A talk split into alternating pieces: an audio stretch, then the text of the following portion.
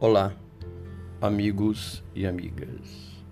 Neste episódio, iremos hipoteticamente imaginar um diálogo do nosso corpo. Eis que o nosso corpo coloca-se em diálogo. A língua tomou a iniciativa e perguntou ao ouvido como se sentia sendo ouvido. E ele respondeu: Normalmente me sinto bem. Por que normalmente? perguntou a língua. Porque muitas vezes sou agredido com excesso de barulhos, gritos, sujeiras, etc. E você, língua? A língua respondeu: Comigo também acontece o mesmo.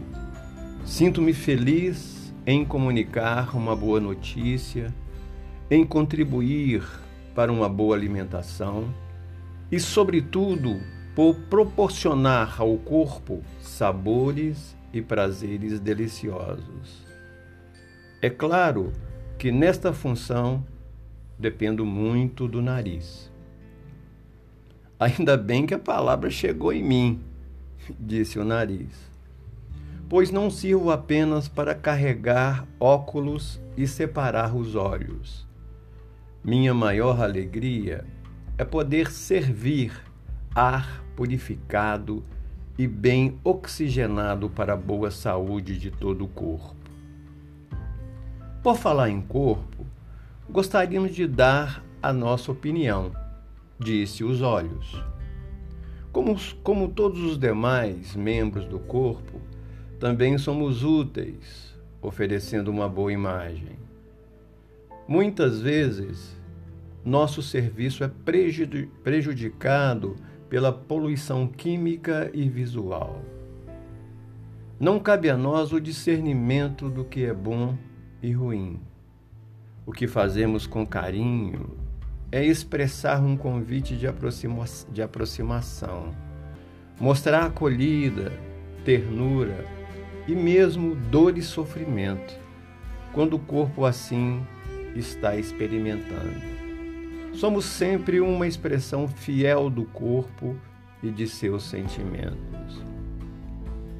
Ainda falando em corpo, disse a pele, muitas vezes o cérebro e a consciência se envergonha de mim.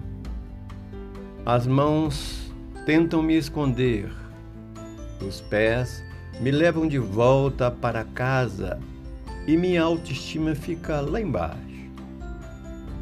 Sem falar, é claro, nos olhos que procuram me evitar, sobretudo quando sou preta ou muito branca. Quando somos belas, acabamos sendo exploradas. Falando de sentimentos e de discernimento, mexeram comigo, comentou o cérebro. Tenho consciência que minha função é central de coordenação de todo o corpo, mas não me sinto melhor do que os outros. Aliás, o que serei sem os demais membros? Gostei desta colocação do cérebro, disse o couro cabeludo. Eu sou muito complexado, porque quase ninguém me aceita como sou. Uns reclamam porque têm muitos fios de cabelo, outros porque têm poucos. Há aqueles que esticam porque são enrolados, outros já fazem o contrário aqueles que vivem preocupados comigo, mas só porque os cabelos estão caindo. Como é difícil encontrar alguém satisfeito comigo. Como é difícil conviver nesse mundo, disse a carne. Uns reclamam porque somos magras, outros já se desesperam porque somos fartas e gordurosas. Como as pessoas gostam do modelo padrão. Até parece que somos objetos de açougue e supermercado. Porque as aparências tem que se impor sobre tudo, sobre o sentido da vida. Concordo com você, interferiu o nariz. Comigo acontece quase a mesma coisa. Uns ficam incomodados porque sou grande, outros porque sou pequeno, outros ainda porque sou fino. Quem tem condições, procura a plástica. Particularmente, sinto-me feliz em qualquer forma, pois minha satisfação não está na aparência, mas no serviço a todo o corpo. Realizo também com alegria minha missão de identificar os cheiros e perfumes que dão prazer ao corpo. Muito bem, declarou o couro cabeludo. Agora até me sinto melhor. Também concordo, disse a orelha, porque comigo não é muito diferente. Uns me escondem com cabelos, outros me enchem de metais e bugigangas.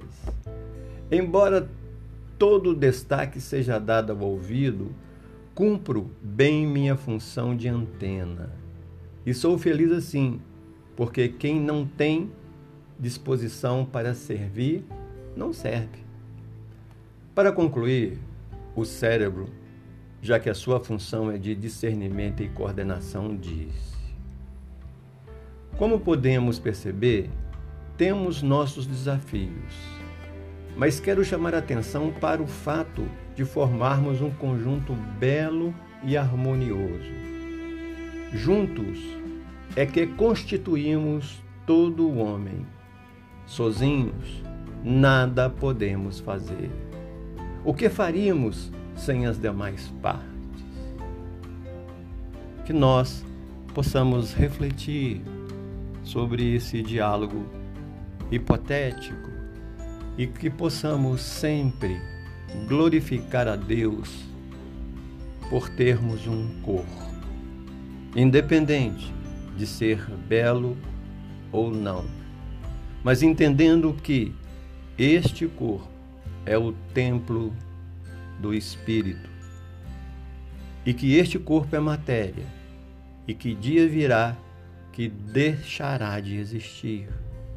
Mas nós como seres eternos, continuaremos a viver. Que possamos meditar.